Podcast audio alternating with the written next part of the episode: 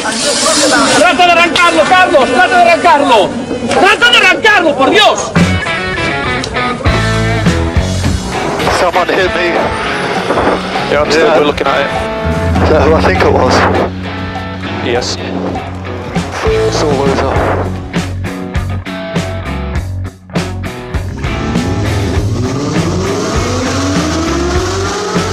Izquierda buena más ojo corta, se cierra poco. Corta, no cortar. Para izquierda rápida. Para derecha buena más, se cierra poco. Para izquierda buena más, se abre. Acaba buena más, se abre. Sasar. Para derecha buena más, no cortar. Para izquierda rápida, ojo, se abre. Para uno. Derecha rápida, ojo, con fe. Rápida, ojo, con fe. Acaba rápida menos.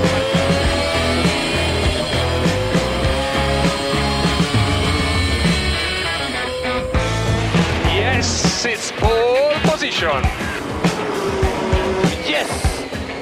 Oh, grazie ragazzi! Uh, che giro! Grazie! Hola, hola, hola, hola. Hola, ¿qué tal? Bienvenidos, bienvenidas a una nueva edición a la sintonía del 101.6 a Turbo Track. Aquí estamos en esta MK3 de este tu hora de motor en la sintonía del 101.6 Track FM y también en el podcast que prácticamente en 24 horas podrás encontrar en un montón de plataformas. Buenas tardes, bien hallado Dani Catena. Muy buenas tardes David, feliz sobremesa de sábado, otro día más aquí, hablando de coches con todo sobre ruedas. Mm, todo, todo, todo, todo, todo sobre ruedas. Ya no me atrevo a preguntar si tendremos olor a gasolina o no, ya me da un poquito de miedo. Pues Pero- hoy va a oler a gasolina, no mucho, pero va a oler. Ah, mm, bueno, bueno, bien, eso está bien, eso está bien. eh, nos gusta el olor a gasolina. mm. De todas maneras, también te digo que hoy tenemos un programa un poquito de esos que yo digo de salsa rosa. Ah, sí. He visto. Sí, hay un poco más de salseo que de motor en sí, porque la verdad est- estaba yo preocupado porque no, no daba con la noticia de la DGT, no se pronunciaban, no, no hacían nada. Y yo me estaba allí hiperventilando a lo largo de la semana. Digo, ¿de qué hablo yo el sábado si estas señores no me la lían? Pero no pasa nada, que la han liado. eh, he visto, he visto que hay mm, mucho de juzgado, de herencias y de cosas así. He visto en la escaleta, ¿eh? Así que. Sí, hoy va a ser un programa de pleno derecho. ¿Cómo te gusta sacarle la vuelta a todo? Eh, Claro, porque dar vueltas es lo que nos gusta, a los que nos gusta conducir. Bueno, a mí no me gusta mucho dar vueltas, soy más de rally, fíjate. Me aburre eso de estar. Uh. Sí, lo de dar vueltas no. Luego es cierto no, que. no eres tu circuitero. No, tengo más peligro en un rally que en un circuito, porque yo soy muy de salirme a la cuneta. Pero me gusta más, me gusta más. Soy de hombre de riesgo. Lo, que hay. Eh, por ejemplo, nunca he entendido las carreras de las, la NASCAR. Me parecen muy aburridas. Bueno, pues es, es- es el apretujo. O sea, parece mentira que alguien que es de Pamplona y que ha vivido chupinazos y 6 de julio en la plaza del ayuntamiento no entienda la NASCAR. Igual es lo por- mismo, pero en coche. Igual por eso no me gusta la NASCAR, porque nunca me ha gustado el apechurramiento de este de- del 6 de julio. No. Ah, pues, pues mira, ves, eres coherente contigo mismo. Eso me gusta. Pero cuéntame, Dani, ¿de qué vamos a hablar hoy en los próximos 55 minutos? Pues mira, ha llegado la DGT que, como te decía, me ha tenido preocupado, pero no pasa nada, ya está, ya se han pronunciado. Que mm, están quedándose con tu dinero y tu propiedad intelectual desde tiempos inmemoriales. Bueno, básicamente desde que se fundó. Ay, pero ¿puedo reclamar? Bueno, ahora me lo cuentas. Mm, Tú probablemente no. Vamos, salvo que en tus ratos libres seas ilustrador gráfico o cosas así. Bueno, que, que no os hago spoiler.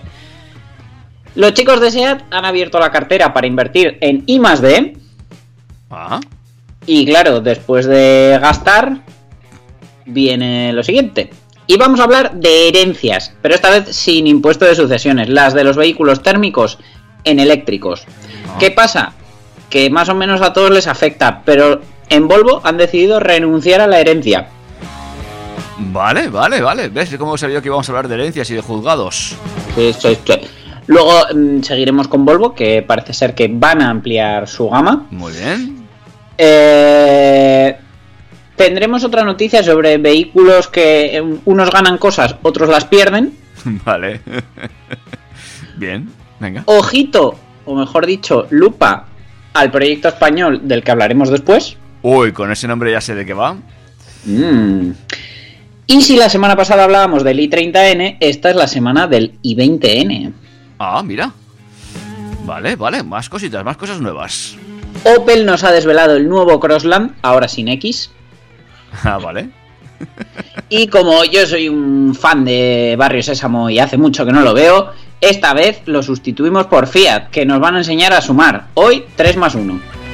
Oh, Pues un montón de cosas vamos a tener hoy, ¿eh? Me, me interesan algunas de ellas mucho, otras menos, pero todo, todo, todo. La vida, o sea, no conozco locutor, presentador de un programa de radio que poco menos que le diga a su compañero no me interesa No, de lo que hay- vas a hablar. Hay cosas que me interesan mucho, porque hay cosas que me interesan mucho, otras, po- otras poco. No he dicho que no me interesen, me interesan poco, es menos.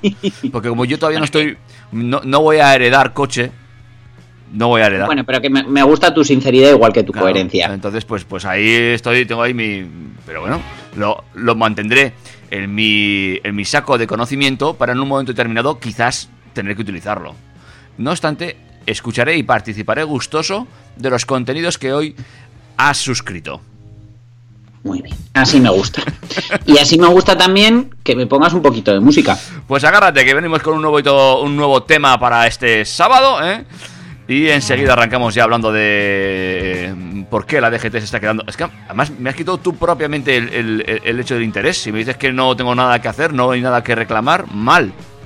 Bueno, pero hay salseo. Bueno, vamos a ver. eh, enseguida arranca Turbo Track aquí en Lo único, chicos, os he dicho, mm, sobre mesa de sábado, lo mismo esta canción es buen momento para ir preparándoos un gin tonic digestivo. Eh, Puede ser, puede ser. Vamos para allá. Tú me dejaste pero nunca te dije nada.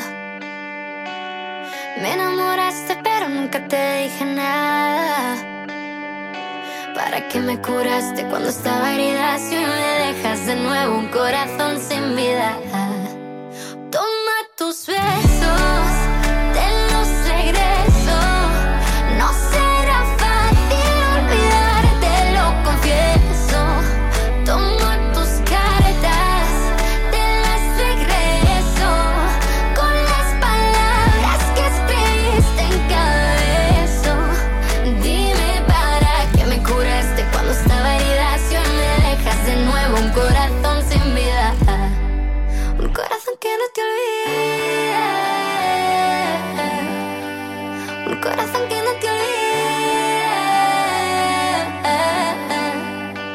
Tanto daño que hace el mar cuando está en la mitad. Yo nunca aprendí a nadar, tú tampoco a volar. Cuando dejamos de hablar, se nos fue la ilusión. Cuántas ganas de llamarte me da esta canción. Quizás faltó decirte que lo siento, que fui yo el que me alejé y me llevo el viento. Y aunque sé que estás con alguien de momento, te buscaste en mis canciones todo el tiempo. Hoy me vuelves a escribir como si nada, y otra vez te vuelvo a hablar como si nada, como si nada jurar. Y ese mar que te alejó nos acercará. Toma tus besos,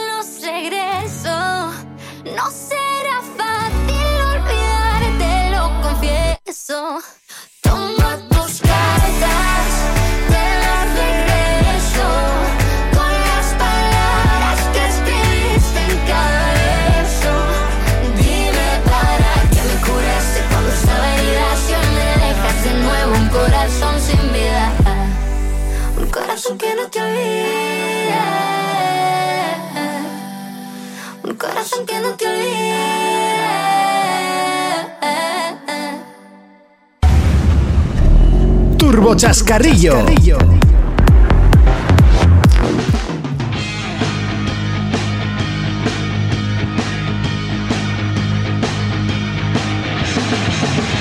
Venga, vamos allá amigos y amigas, estamos ya con los chascarrillos que nos trae como cada sábado la DGT aquí a la sintonía de Turbo Track.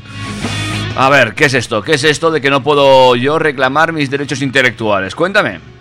Bueno, vamos a empezar hablando de que la DGT ha estado aumentando la cuantía de las multas a furgonetas porque sí. Bueno. Porque tienen que sacar pasta, claro que sí. No, pero vamos, bueno, yo soy, soy conocedor de que tú de vez en cuando co- conduces una furgoneta, pero creo que está matriculada como turismo y no como mixto adaptable. Eh, correcto, turismo todavía. Vale, pues Autovil.es ha tenido acceso a informes que revelan que un error de la DGT ha estado aumentando la cuantía de las multas a furgonetas. Y es que el fallo salta cuando las propuestas de sanción de los agentes llegan al centro de tratamiento de denuncias automatizadas que la Dirección General de Tráfico tiene en León y allí las sanciones se aplican en base a una limitación genérica de velocidad a 70 km hora que no existe. Ah, muy bien.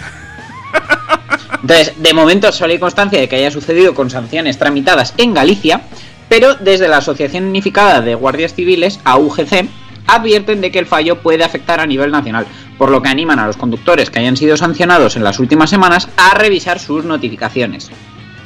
Está bien que, lo que los que nos animen a mirar las multas son los propios que nos multan. Muy bien. Hombre, a ver, es, es un error y como tal, o sea, no reconocerlo, dejarlo pasar por alto es exactamente lo mismo que robar. Que bueno, eso a veces también lo hace, no puede parecerlo y de eso hablaremos después. Pero bueno, básicamente la historia es que la velocidad genérica es la que se asigna a cada tipo de vía. 120 para autovías y autopistas, 90 para carreteras convencionales y 50 en vías urbanas, ¿vale? Pero la velocidad específica es la que se establece solo en algunos tramos por cuestiones de seguridad. Se aplica por encima de la genérica, de manera que, por ejemplo, en una autovía encontraremos limitados de manera específica a 90 y nos multarán si circulamos por encima de esta y no de 120. Otra diferencia es que la específica se aplica por igual a todo tipo de vehículos. Porque claro, no es lo mismo que te pillen a 120, a 130 con un coche que con una furgoneta que tiene más limitación. Pero bueno, eh, mm, en sitios donde la vía no estaba limitada a, a 70, resulta que han salido las multas como si la limitación fuera de 70. Entonces, claro, son cientos de euros y de puntos perdidos sin razón. Claro, claro. Y vamos, puede ser que haya gente que haya perdido el carnet sin tener que perderlo. Pues eh, bueno, eh, nos alegramos por lo menos que se hayan mm, eh, puesto al tanto de esto y que supongo que estarán ya subsanando este error.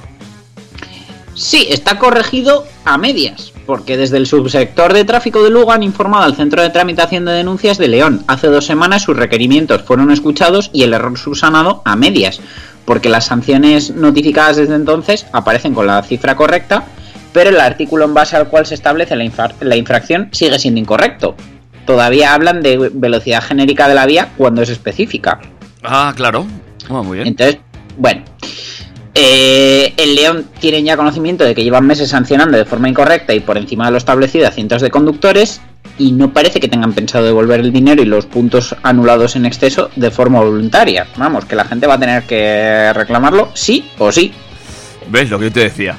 Al final. Así que por mucho que quieras reclamar, uf, mejor que no te veas implicado en esta guerra. Eso sí, si estás escuchando a TurboTrack y te han puesto una multa últimamente, revísala. Sí, revísala, revísala. Siempre hay que revisar las multas, ¿eh? qué cosas, qué cosas nos hace tráfico, ¿eh? hay que estar muy atento ya. Claro, es que esto de automatizarlo todo tiene sus cosas. En fin. eh, Bueno, las cosas automatizadas por ser automatizadas y las que se hacen a mano porque se hacen a mano. Porque el subdirector general de gestión de la movilidad y tecnología de la DGT, Jorge Ordaz Alonso, empleó sin permiso una viñeta de Puebla publicada en ABC para una ponencia que ofreció en Málaga en 2019. En la jerarquía de la DGT solo hay dos personas por encima de este señor, la secretaria general, María Lidón, y el propio director general, Pere Navarro. Recuerdos desde aquí. El tal Ordaz este participó en el quinto encuentro de ciudades para la seguridad vial y la movilidad sostenible que tenía como lema hacia una nueva movilidad urbana. Bajo esta premisa, Ordaz ofreció una ponencia titulada Vehículos de movilidad personal. Siguientes pasos. Y en la primera de sus diapositivas hace un resumen de la situación actual de estos vehículos en las ciudades y acompaña el texto con esta viñeta de, de Puebla, publicada en 2018. En la viñeta, que podéis verla, es, es increíble, se ve al presidente del gobierno, Pedro Sánchez, afirmando que por seguridad en Madrid se desplazaría en helicóptero, ya que ahí abajo está lleno de patinetes. El documento en PDF con diapositivas empleado durante esta ponencia está disponible online en la propia web de la DGT y está lleno de otras imágenes sin que en ningún caso se haga referencia a la fuente original de ese contenido. Bueno, ah, sí que sale la firma de Puebla. En, eh, yo sí, bueno, pero porque va incluida la propia viñeta, pero vamos, no se ha hecho referencia a Al que ese contenido tiene propiedad intelectual de manera formal, Eso sí, eso sí es cierto. como hay que hacerlo. Sí, sí, no, totalmente de acuerdo. Total, que... Alan, no uses tú algo de ellos sin permiso, madre mía. No, no, entiendo que aquí habrá habido de todo y el amigo Puebla se habrá mosqueado, ¿no? Sí, por supuesto. Pero vamos, o sea, más mosqueante es que un organismo público haga estas cosas. Eh, pues sí, pues ci- ciertamente, ¿eh? nos cobran ya por comprarnos un ordenador porque tiene disco duro, pues imagínate que ellos eh, estén utilizando material de autores sin su permiso y por supuesto sin pagar los cánones correspondientes. Habría que verlo. figúrate.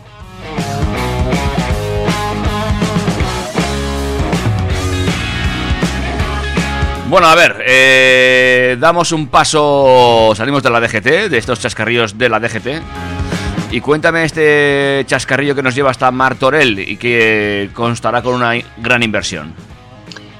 Pues sí, David. SEAT anunció el pasado 6 de octubre la construcción de un nuevo laboratorio de baterías en Martorell, en el que invertirá, atento, 7 millones de euros Que no y con poco, el que ¿eh? pretende avanzar en la futura electrificación de su gama.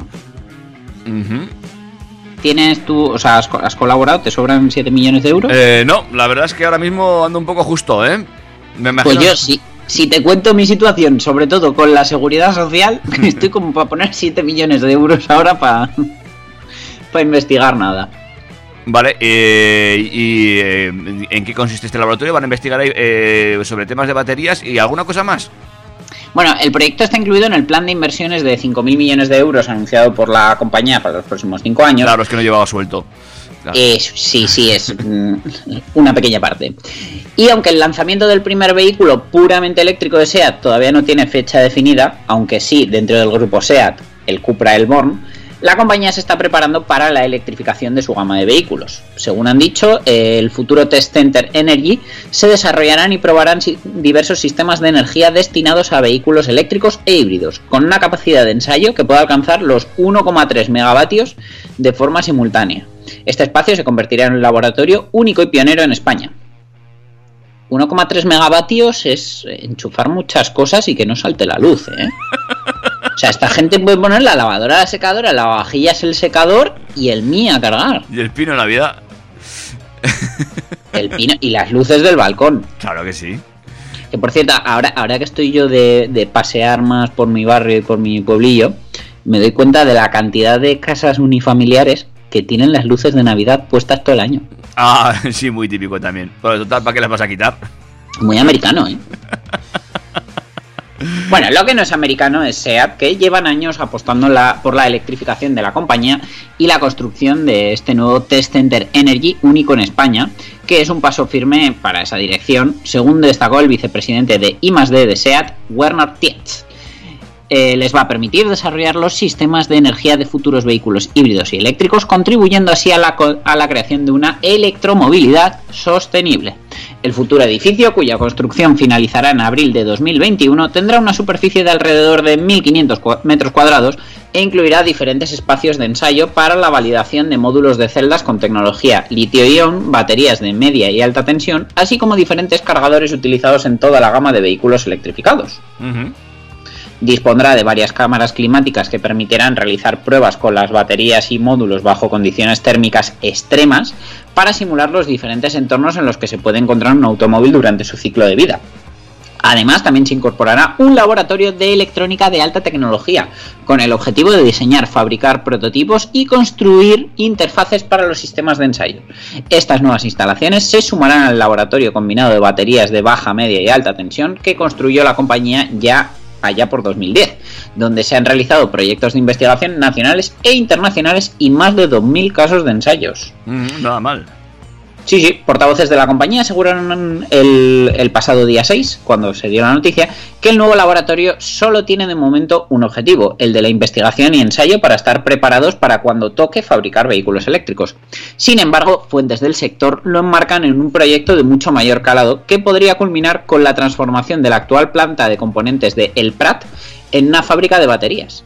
En el Prat trabajan en la actualidad unas mil personas que fabrican dos tipos de caja de cambio, cuyo ciclo de vida está próximo a terminar. Entre otras cosas porque las, las, cajas de cambio que se hacen a día de hoy en sean componentes son de 5 velocidades. Entonces, entre que las cajas de 5 velocidades están por desaparecer. Los cambios manuales en sí mmm, están abocados ya a la desaparición también. Y evidentemente si nos movemos hacia la electromovilidad, pues es que directamente las cajas de cambio van a desaparecer.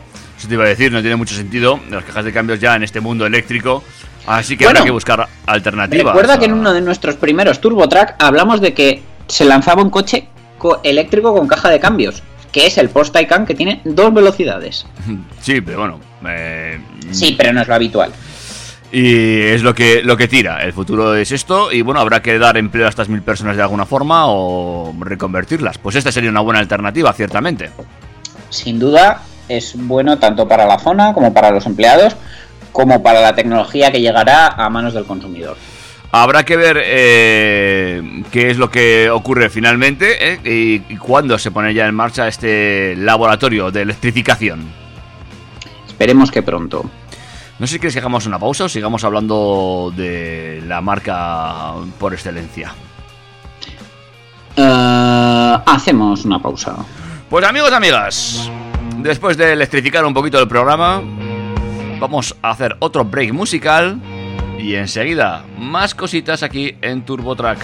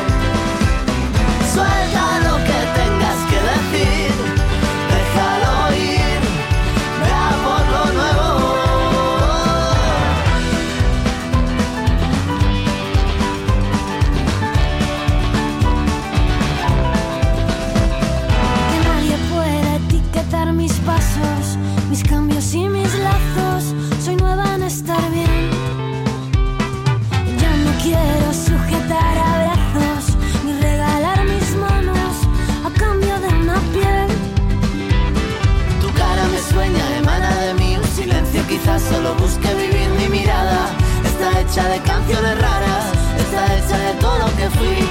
Podría haberme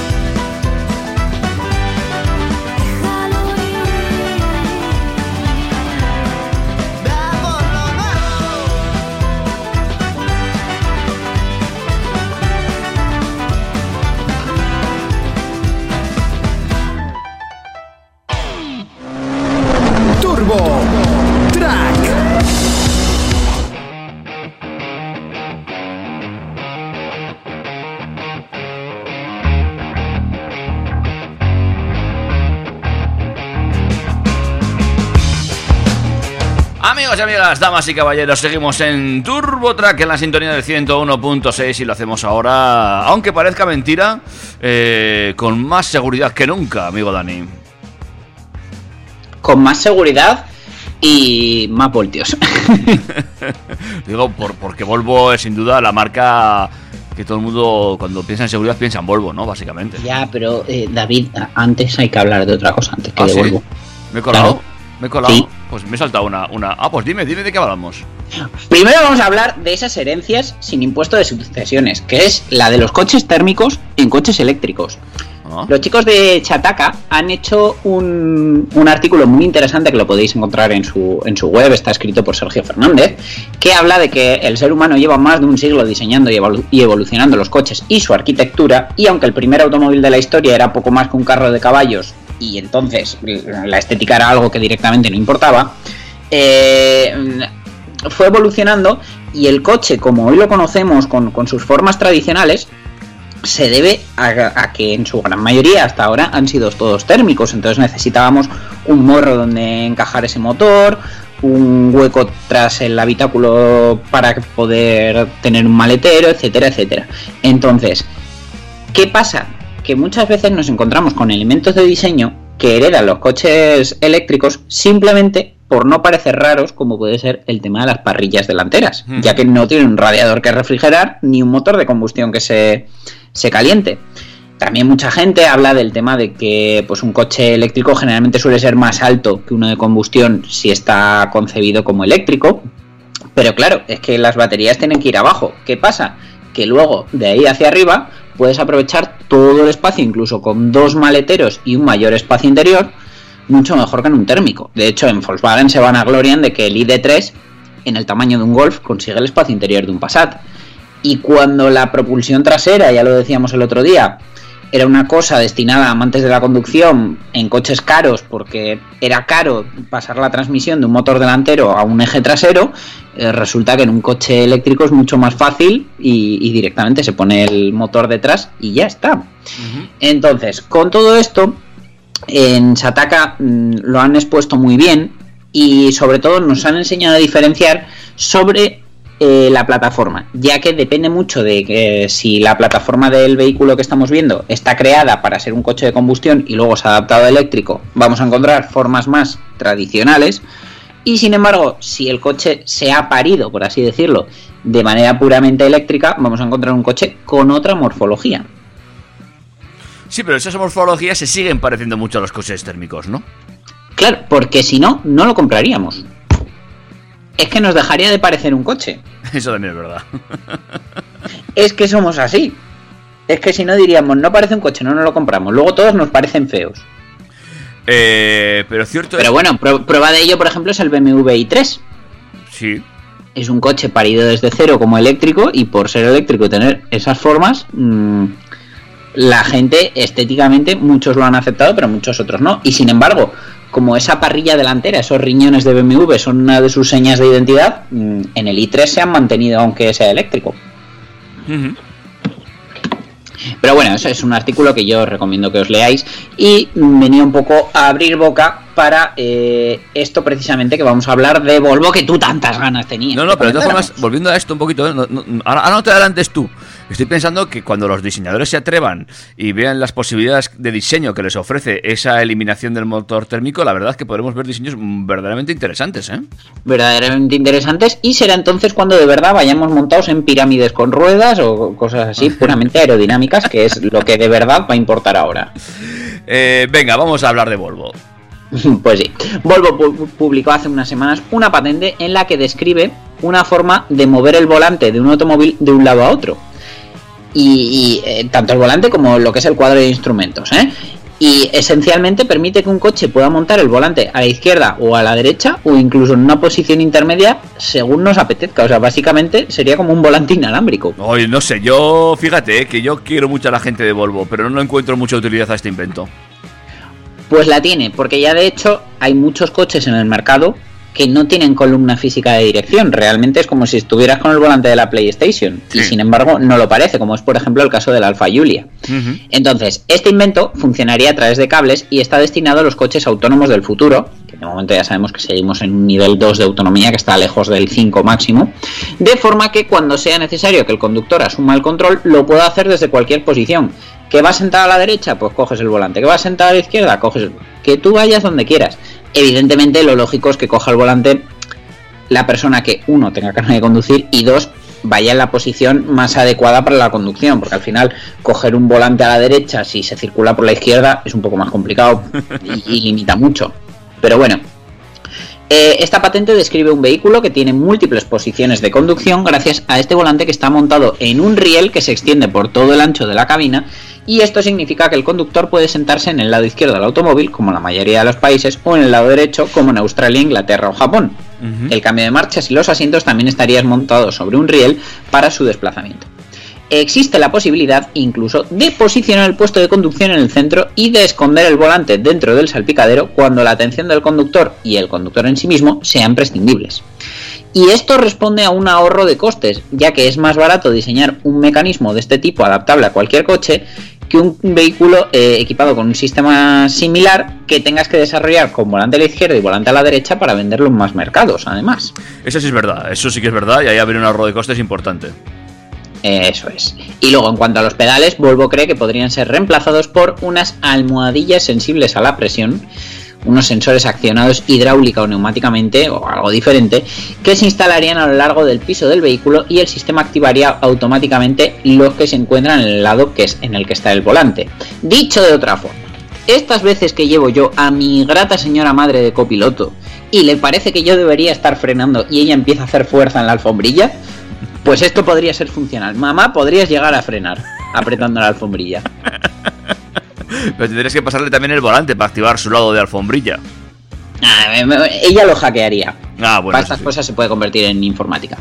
Por otro lado, hay dos opciones descritas para el grupo de instrumentos. La principal tiene una pantalla digital que se extiende a lo ancho del tablero, al más puro estilo de aquel fallido subeléctrico en Byte, con cualquier espacio directamente detrás del volante que muestra la pantalla.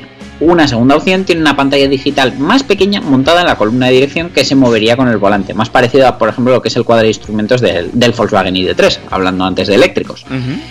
Es poco probable que veamos este invento en un coche de producción en los próximos años, pero es una buena solución no ya de cara a los coches autónomos, sino a aquellos que se comercializan en mercados que van desde el europeo hasta el, bri- hasta el británico, tal como decíamos antes. Pues sí, ahí sí, ahí sí que le voy a dar la razón a, la marca. Pero vamos, eh, no sé, ya veremos. Pero bueno, seguimos con ellos, porque están en pleno lanzamiento de su primer vehículo eléctrico, el Volvo XC40 Recharge. No híbrido enchufable, porque también tienen las versiones eh, T4 y T5 Recharge, sino el Recharge puramente eléctrico. Y es que nuestro fabricante sueco favorito está buscando oportunidades para un eléctrico más pequeño que posiblemente se llamaría XC20. Eh, este subeléctrico reducido se alejaría de la plataforma que comparten el XC40 Recharge eh, la con sus versiones convencionales y eh, estaría desarrollado por Geely, por su matriz china, que, que fueron los que compraron a Volvo.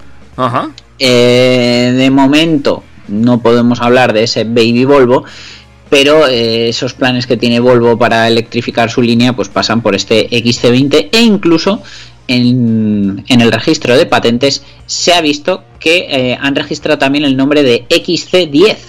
Ah, vale.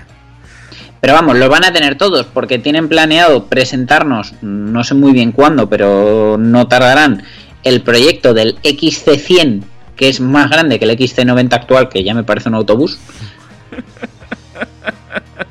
Estarán, estarán viendo que igual reduciendo la gama a tamaños un poquito más, eh, ¿cómo decirlo? Pues eh, mm, fáciles de llevar en ciudad, podrían optar a otro tipo de mercados, quizás.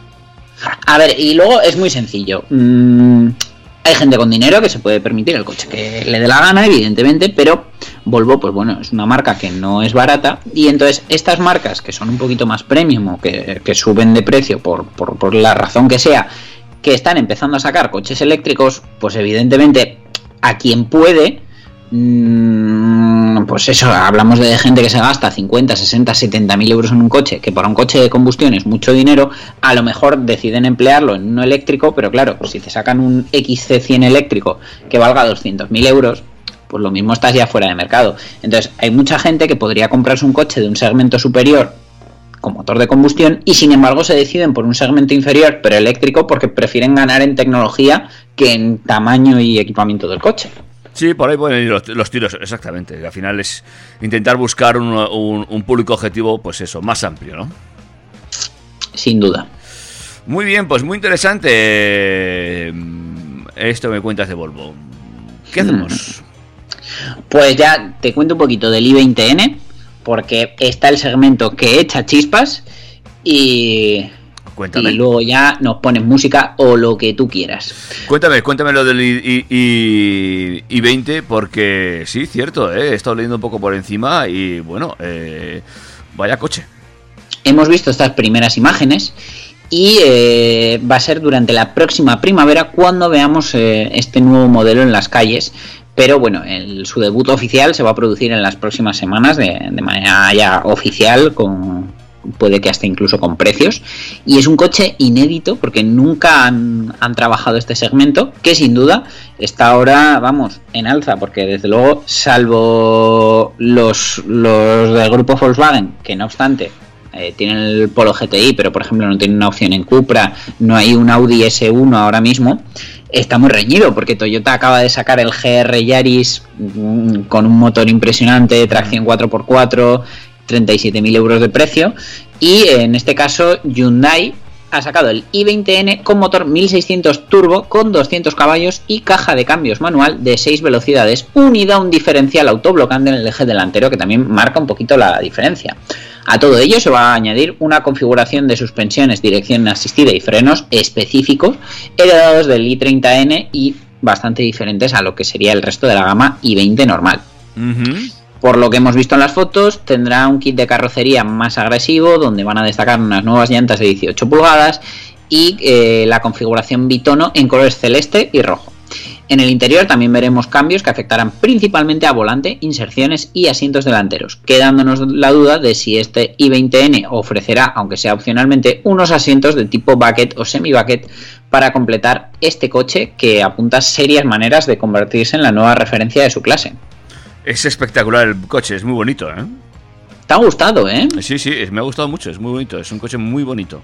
Y, Pues bueno, sin duda lo que tendremos también para gente que le haya gustado mucho este coche, pero no busque esa radicalidad o no quiera casarse con los consumos de un motor de 200 caballos de gasolina, seguro que tenemos el nuevo Hyundai i20 también en versión N-Line con una estética que recuerda a la de este N, pero un poquito más light y con un motor más convencional. Bueno, pues eh, los chicos de Hyundai que siguen dando mucha guerra y que bueno, se están posicionando muy bien dentro del mercado europeo, sin duda alguna. Están dándole al cliente europeo lo que el cliente europeo quiere. ¿A ti te ha gustado el i20? Mm, la trasera no, la verdad que estéticamente la trasera no me gusta, probablemente luego me vaya entrando. La delantera sí, y desde luego que salgan este tipo de versiones a mí me encanta. ya sabía yo. Pues chicos y chicas, un último tema para arrancarnos ya con la recta final. ¿Te parece, Dani? Vamos a ello. Esto es Turbo Track, aquí en tu radio o en el podcast, ya sabes, en cualquier plataforma y en cualquier momento y lugar. Turbo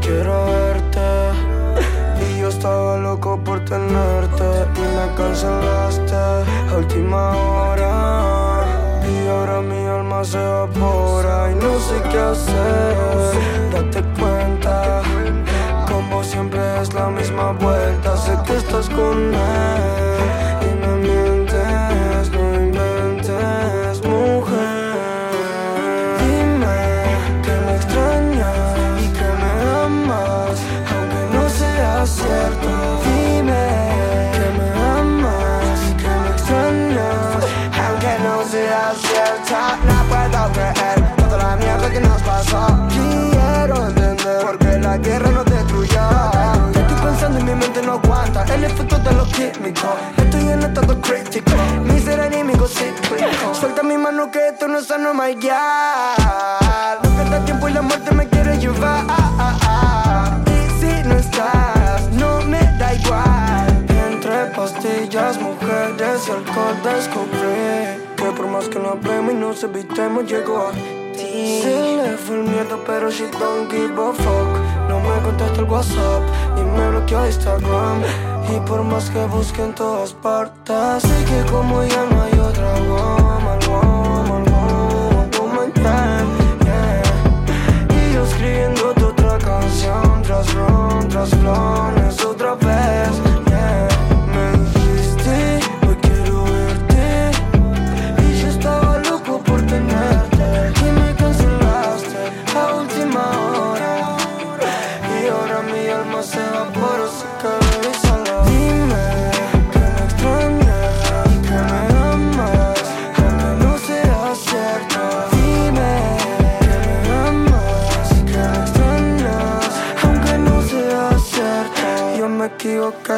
también te equivocaste.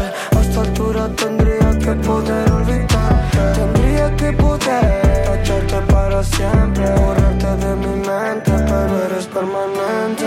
Sé que como ya no hay otra woman, woman, woman, woman, yeah, yeah. Escribiéndote otra canción, tras ron, tras ron, es otra vez. Así que baby,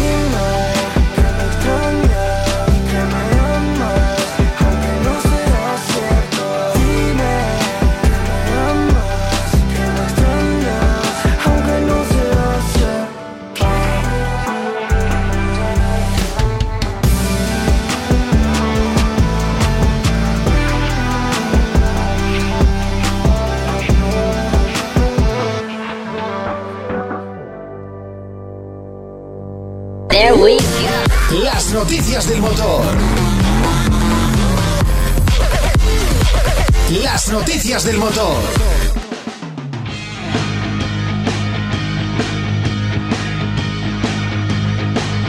David, Dime. con lo que me he reído antes de ti, lo que me he quejado porque te tragabas cosas y resulta que yo me he saltado otra noticia. Que ha sido puntera esta semana. ¿Cuál ha sido la eh, Pues algo hemos hecho mal porque yo he cargado la escaleta como tú me la has mandado y aquí algo estamos haciendo mal. Algo se me ha pasado. Pues Cuéntame. sin duda yo también me habré organizado mal. Cosas de trabajar desde casa. Bueno, cuéntame, ¿qué nos hemos saltado pues? Que, bueno, en las últimas semanas han sido varios los propietarios de Teslas que han advertido que sus automóviles sufrían de problemas de sellado de sus techos, desde unidades del Model Y en las que se filtraba agua al, al habitáculo hasta un Model X que comenzó a perder partes del techo en la autopista. Sin embargo, la experiencia de un usuario de Reddit llamado Indescribables se lleva la palma. Y es que a este usuario, y lo contó además en, tanto en, la, en esa red social como en Twitter, le salió volando el techo en plena autovía. Joder. Tras el susto inicial, los pasajeros advirtieron a las autoridades de la presencia del techo del automóvil en la calzada y se, dir- se dirigieron al centro de entregas de Tesla, donde el gerente les explicó que el incidente podía deberse a un fallo en el sellado del techo o que incluso en fábrica se hubieran olvidado de aplicar el, pegamento que lo une a la carrocería. Ante la oleada de internautas que pedían pruebas del problema porque se pensaban que a lo mejor simplemente era una campaña para desprestigiar a Tesla, el usuario Indescribables subió un vídeo en el que efectivamente se podía ver su Model Y sin techo. Rápidamente la, la publicación se volvió viral y ha dado la vuelta al mundo entero, despertando reacciones de asombro e incredulidad entre las comunidades de usuarios de Tesla. Ah. Eh, hombre, es que también un coche de este calibre o un Tesla que se supone que es eh, calidad, pues que se te quede sin techo eh, en mitad de un viaje, pues no, no, no lo veo yo muy normal tampoco, ¿eh? Esto de... no, Pero, pero que además el viaje era el primero o el segundo que hacía el coche, o sea, Claro, ¿no? de recoger. De todas maneras, Tesla tiene muchos fanboys, igual que Apple, y estoy seguro de que, a mí me gusta mucho Tesla, pero estoy muy lejos de ser un fanboy. Seguro que dicen, mira, por el mismo precio te lo venden también descapotable. Sí, hay gente para todo, también es cierto. Eh, te voy a decir una cosa, eh, hablando de Tesla, que sepas que Tesla esta semana se ha acercado más que nunca a Marte. ¿eh? Aquel coche que lanzaron en el SpaceX, pues eh, está a media unidad astronómica eh, de Marte ya, que lo sepas. Pues fíjate, ahora tienen autonomía de aquí hasta Marte. Y aquel, aquel también era, era sin techo, eh, aquel iba descapotado ya, pero no se les había olvidado el pegamento ni nada. Ahora. ¿Qué cara, ¿Qué cara se te queda diciendo, no, que igual se les ha olvidado poner el pegamento? Ya, coño, pero... Sí, sí, muy bien, pues como si se les olvida poner los tornillos de las ruedas, pero vamos, que no es de recibo. Bueno, Lo que te decía, nos hemos saltado cosas y mucho ojo, o mejor dicho, mucha lupa al Lupa E26, un coche eléctrico español que llegará en 2023 con hasta 400 kilómetros de autonomía por 17.000 euros. Sin IVA. Bueno, mm, me da igual. O sea, con impuestos se quedarían 20.570 euros, que no deja de ser un preciazo para un coche del tamaño de un E208 o un, o un Renault Zoe, que se va a sentar sobre una plataforma tipo skateboard, que cuenta con un tren motriz muy compacto y las baterías en, en el piso. Y, eso sí, baterías extraíbles que permitirían que en caso de que compremos un vehículo con las baterías incluidas y en el futuro queramos cambiarlo, podamos simplemente vender nuestro coche de segunda mano sin ese pack, el cual después se instalará en nuestro nuevo automóvil, que además nos habrá salido más barato al adquirirlo sin baterías. Esto sí me parece una opción muy interesante, lo de comprar y vender las baterías, porque también te permite, en caso de que le estés dando mucha tralla a la batería, pues poder cambiarla en un momento determinado sin tener que cambiar todo el vehículo. Eso es, o bueno, eso, el hacerte con el coche nuevo. E incluso, otra cosa que me parece muy interesante es que por otro lado, Lupa va a dar la posibilidad de darle una segunda vida a ese pack de baterías, ya que cuando su fin- finalice su vida útil, es decir, cuando no tenga suficientemente autonomía para que el coche sea útil, se podrá utilizar como un acumulador doméstico Por 2.100 euros te hacen la instalación para que tú te pongas unas placas solares y uses tu vieja batería del coche como acumulador, que en casa va a ser más útil que en el coche en ese momento. Claro, no, no va a interesar esa potencia que necesita el vehículo para moverse. Bueno, ese motor eléctrico que llevará el, el Lupa tendrá 117 caballos en modo Sport que quedarían limitados a 90 en modo normal y 65 en modo City. Eh, en cuanto a la carga, le llevará 30 minutos recuperar el 80% de su autonomía conectado a un punto de 100 kilovatios en continuo, mientras que en, en monofásica y trifásica tardará respectivamente 8 horas y 5 y cuarto en recuperar el 100% de su eh, carga. Ujú. No está mal, ¿eh? Eh, El coche no es feo, no, no pinta mal. No pinta mal y bueno, es una startup española, desde luego son buenas noticias.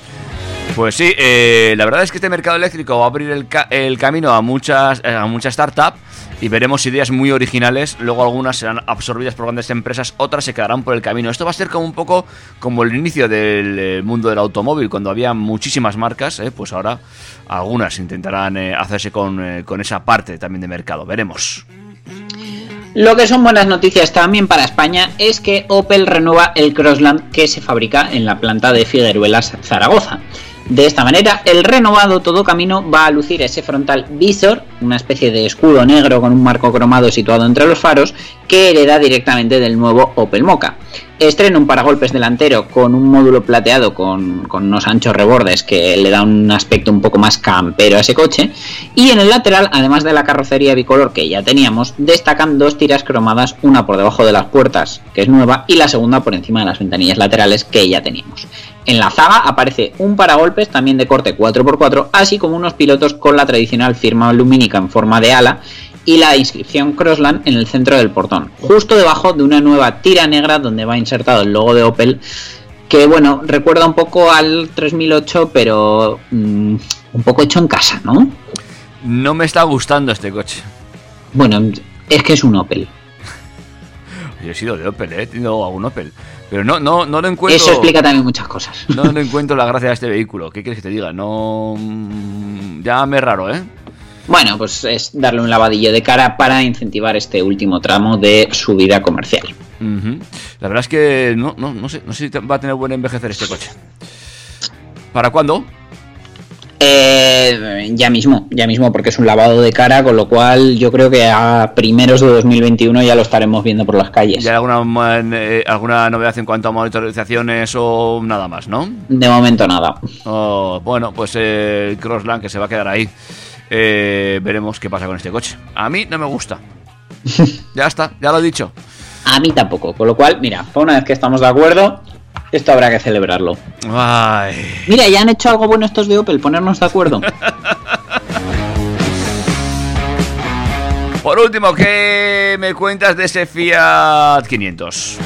El Fiat 500 Trepi 1, que Trepi 1 quiere decir 3 más 1 en italiano, porque el otro día saltaba la noticia. El grupo FCA confirmó que estaban trabajando en un Fiat 500 Trepi 1 y eh, los chicos de Coche Espías, como siempre, consiguieron ese bombazo de esa foto espía del Trepi 1 camuflado, pero en el que se podía ver perfectamente que el coche tenía una puerta en la izquierda y dos en la derecha, que por eso se llama Trepi 1. Uy, Dios. Eh, bueno, mm, tiene un tamaño muy comedido. mm, esa puerta, vamos, que es prácticamente ridícula, pero bueno, mejora el acceso en la segunda fila de asientos. Pero eh, yo sigo pensando que la mayor necesidad que puedes tener para esa puerta trasera es instalar una silla infantil y desde luego con esa puerta, que seguro que se hable en sentido contrario, me parece que no va a facilitar nada la tarea de meter una silla infantil. Es un coche muy atrevido este, ¿no?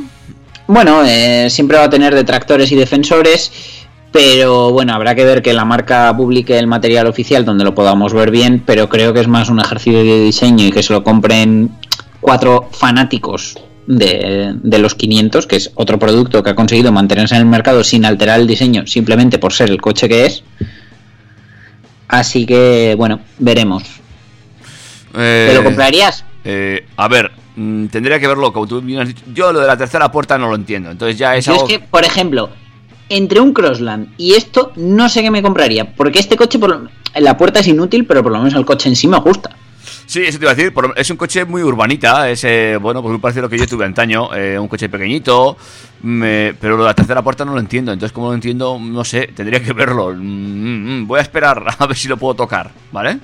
Y luego ya me pides mi ver, opinión. desde luego será. Yo tengo unas ganas de que vuelvan los salones presenciales y podamos ir a alguno a ver, no te, no te haces una idea. Uy, sí, sí que me hago, sí que me hago. El otro día comentábamos esto por aquí, ¿eh? que uf, estamos echando mucho de menos lo de socializar. Fíjate, para vender la lotería de la track, ¿qué mal lo voy a pasar yo ahora? ¿A quién? Si no, no, no, no estamos juntos. Mm, bueno, se la puedes dejar en el buzón y que te paguen por Bizum. Desde aquí, por cierto, mm, si alguien quiere colaborar o quiere hacerse millonario con nosotros, que sepáis que si os ponéis en contacto con nosotros por cualquiera de nuestros medios de comunicación que hoy no hemos recordado, arroba turbotrackfm en Instagram, info arroba turbotrack.es en el correo electrónico o si no también a través de Facebook, eh, podéis, podéis comprarnos lotería de Track FM para el sorteo extraordinario de Navidad. Exactamente, y colaboráis a que sigamos realizando programas tan fantásticos y tan maravillosos como este, por ejemplo. Eso es. Y que podamos seguir permitiéndonos pues unas vacaciones en las Maldivas. Lo típico, un, lo típico. Un Taycan en el garaje, etc. etc. Etc, etc. O incluso, pues, el lujo de comprarnos un 505. ¿No te ha gustado la idea? Mm, No, no, no me ha gustado. la idea. Bueno. Eh, Dani, no sé si tienes que contarme algo más. No, yo ya he hablado todo lo que tenía que hablar. De hecho, yo ya en mi casa no me dejan hablar en lo que resta de sábado. Bueno, imposible, no me lo puedo creer. Pues, chico, eh, lo dejamos aquí y nos encontramos si quieres el sábado que viene. Venga, con más noticias y más motor, tanto eléctrico como térmico, aquí en TurboTrack, en la 101.6 de la FM en Pamplona o en trackfm.com si estás en cualquier sitio del mundo, como dice nuestra amiga Miriam Talaya. Eh, exactamente, pues amigos y amiguitas, ha sido todo un placer compartir estos eh, 55 minutos de radio con todos ustedes y nos escuchamos, lo dicho, el próximo sábado. Dani, un placer. Un abrazo David, hasta el sábado que viene. Hasta el próximo sábado. Adiós.